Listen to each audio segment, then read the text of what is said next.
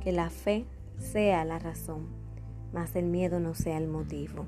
Que la alegría sea la razón, mas la amargura no sea el motivo. Que la amistad sea la razón y la rivalidad no sea el motivo. Que la razón sea la verdad y la mentira o falsedad no sean el motivo. Que toda razón sea el amor y el motivo no sea el odio.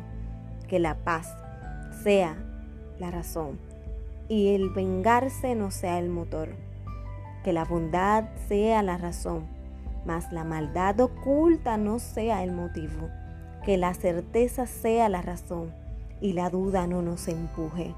Que el dominio propio nuestra razón sea y el desenfreno no nos arrastre.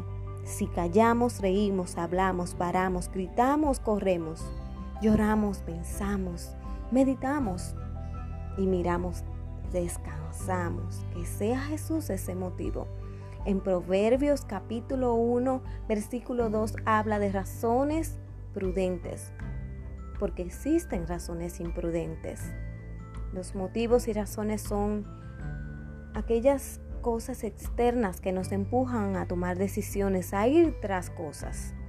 Pero aquello que nos empuje, que nos impulse a movernos, que sea lo correcto, que sea eso lo correcto, lo que nos esté impulsando, porque si no, entonces tendremos resultados que no querremos.